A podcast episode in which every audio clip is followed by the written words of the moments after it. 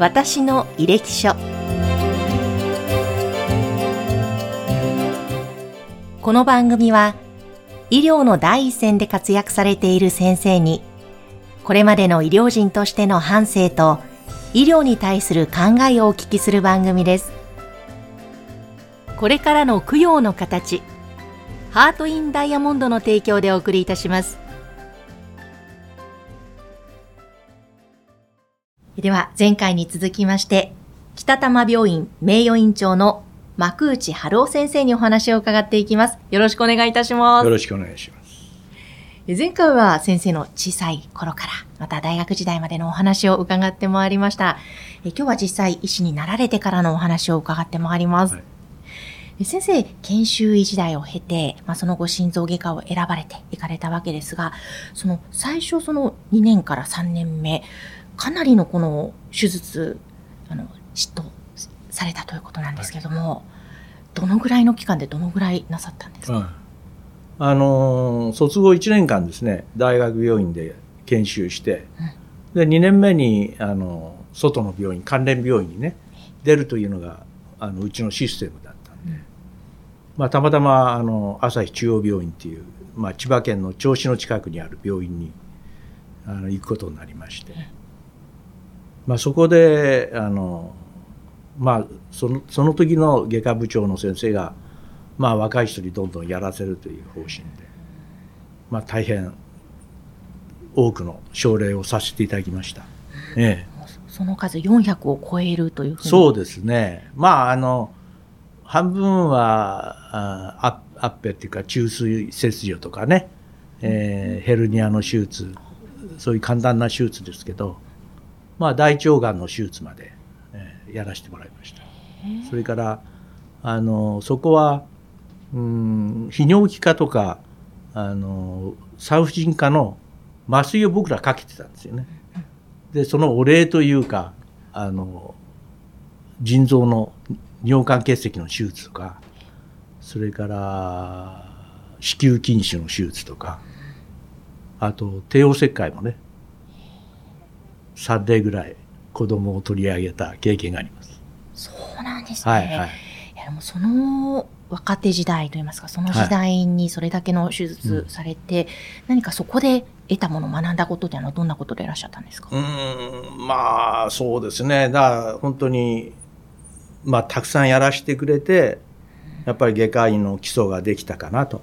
思いますね。ええまあいろいろまああの苦い経験もありますけどまああの本当に一番医師人生の中で楽しい時期でしたね。一番楽しい。はい。はい、それはやっぱりいろんなことを経験していったことが。そうですね。うん、少しずつ難しい手術、こう、できていきましたから。えその経験を経て、また心臓外科を実際に固めて選ばれていったということになるんですか、うん、はい、だから最初は、あの、いわゆる一般外科というか、消化器外科でずっとやってきたんですよ。で、えー、3年目の途中で、えー、まあ帰ると。大学病院に帰れということで、え、どっちを選ぶか。消化外科を選ぶか、心臓外科を選ぶかっていうふうに医局長から言われまして、まあ心臓外科を選んだんですけど、まあその理由は、まあ一つはやはり一番僕感じたのは、そういう地域の病院だとですね、がんの手術をして再発した人はまた同じ科に戻っていくんですね外科に戻っていくでそうするとその頃はまだ、えー、病名告知がんの病名告知っていうのはタブー視されてましたのでずっと毎日こう嘘をつついちゃうんですね、はいえー、もうちょっとすればよくなるからとかね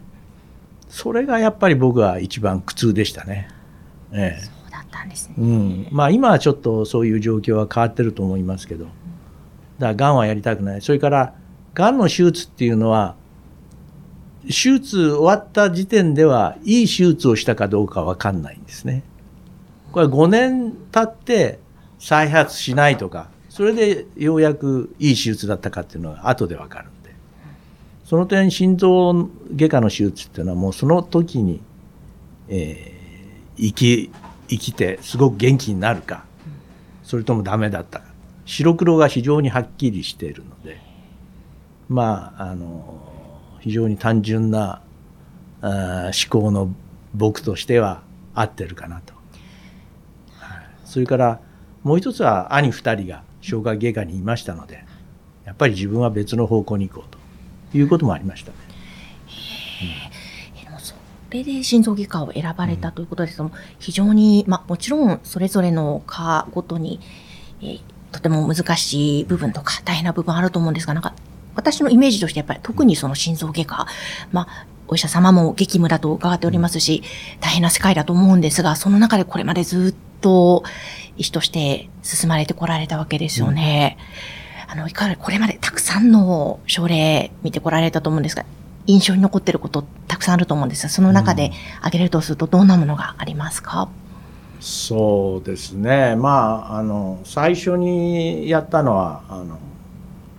大学でやらせてもらったのは、えー僧帽弁の高連切開術という手術で人工心肺を使わない手術ですから、まあ、割と若い先生にもできたんですけど、まあそれはあの本当に何ですか感動したというかね、えー、人工心肺を使わないで、えー、左心室から機械を入れてですね指で誘導して、えー、僧帽弁孔をこう機械で拡張するという手術なんですがそれやった途端に血圧がぐっと上がりましていやもう非常にあのインプレッシブでしたね。あのまあ、専門的なことは私もわからないんですけれども、うんうん、非常にそれは難しい。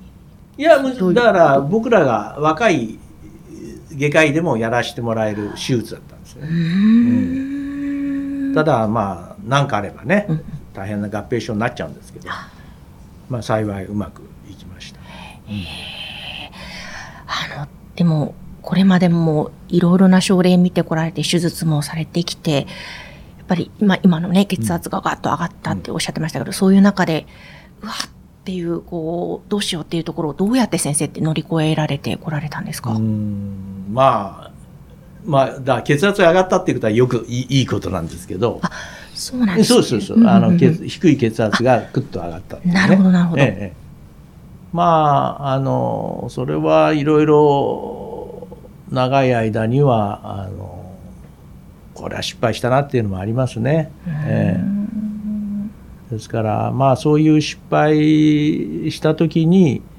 えー、重要なのはもう二度と同じ過ちを犯さないっていうことを、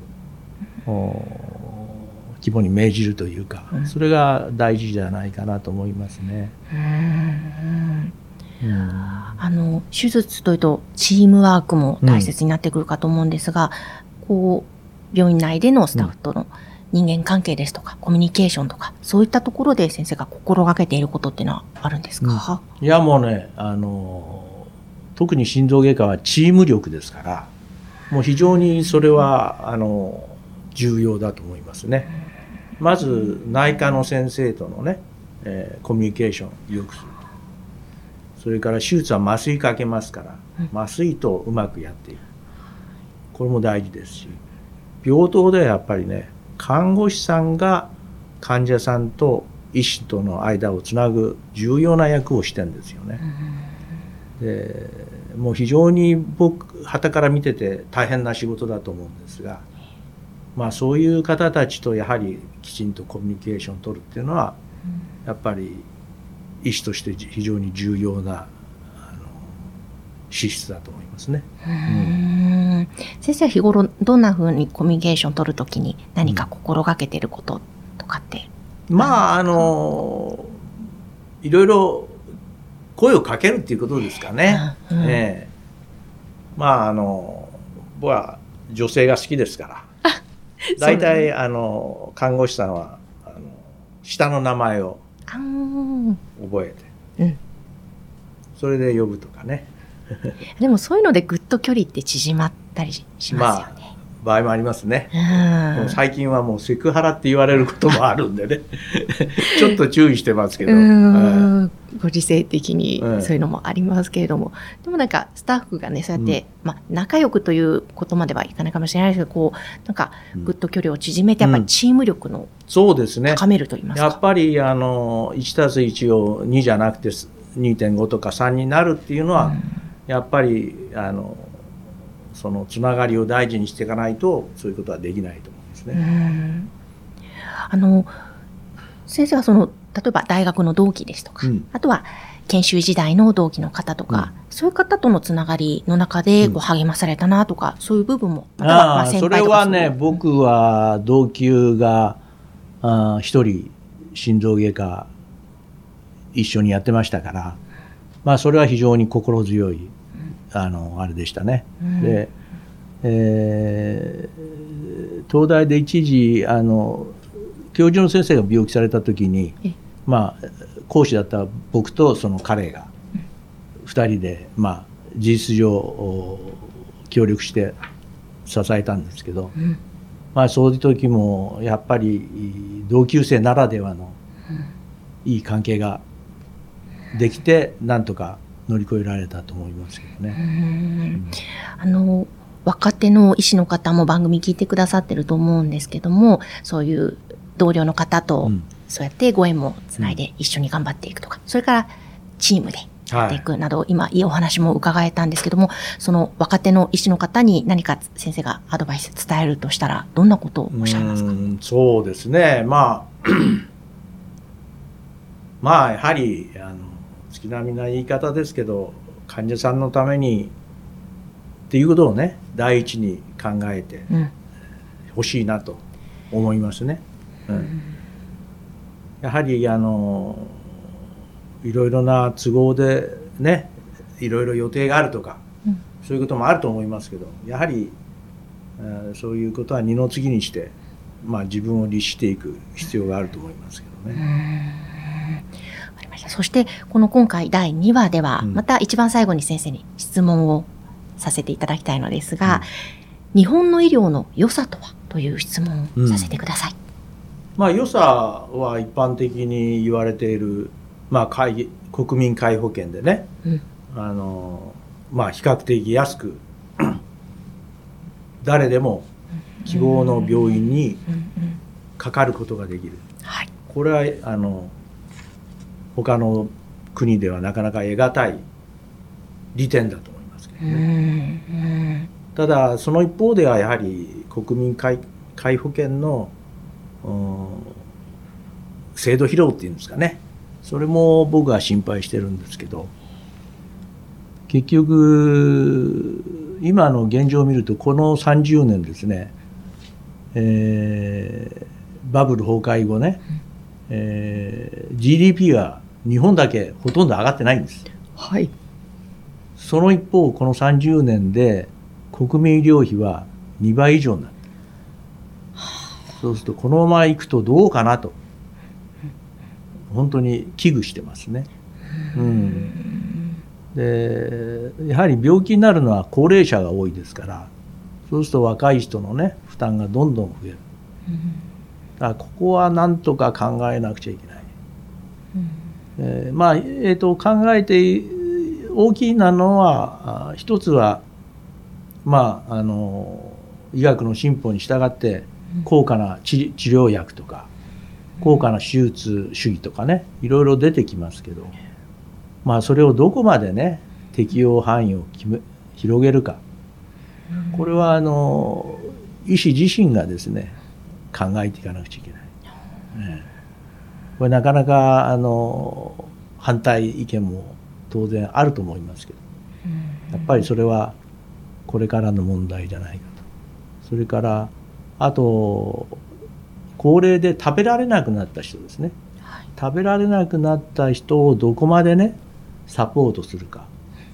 日本だではですねあの胃から胃に管を入れてあの経管栄をやったりそれから中心静脈栄をやったり食べられなくなってもなんとか命をつなげようということが多いんですけど特にうちの病院でも今ねそういう患者さん多いですけどこれはあの日本だけの現象ですね。そうなんですね。ええ、欧米ではもう口から食べられなくなったらしょうがないというスタンスですね。うんだからまあどこまでそれをね、えー、やっていくか。これはやはり若い人のどんどん少子高齢化してますから若い人の負担っていうことを考えるともうやはりここで立ち止まって考える時期じゃないかなと。ただこれ政権側が政府側がそういうことを言い出すとね必ず反対があるんですよ。うんでももうそろそろ待ったなしじゃないかなと思ってます危惧してます。うんうんとその日本医療のいいところももちろんあるけれどもやっぱり課題もそうやってあるということですね。わ、かりました、えーそして先生にはまだまだお話を伺っていきたいと思いますので引き続きよろしくお願いします。えー本日お話を伺いましたのは北多摩病院名誉院長の幕内春夫先生でした。ありがとうございました。この番組は提供 USCI ジャパン株式会社インタビュアー山口智子でお送りいたしました。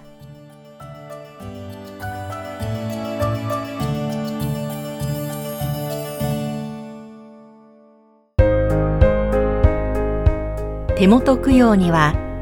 ご遺骨で作るダイヤモンドを。ハート・イン・ダイヤモンド。それはこれからの供養の形です。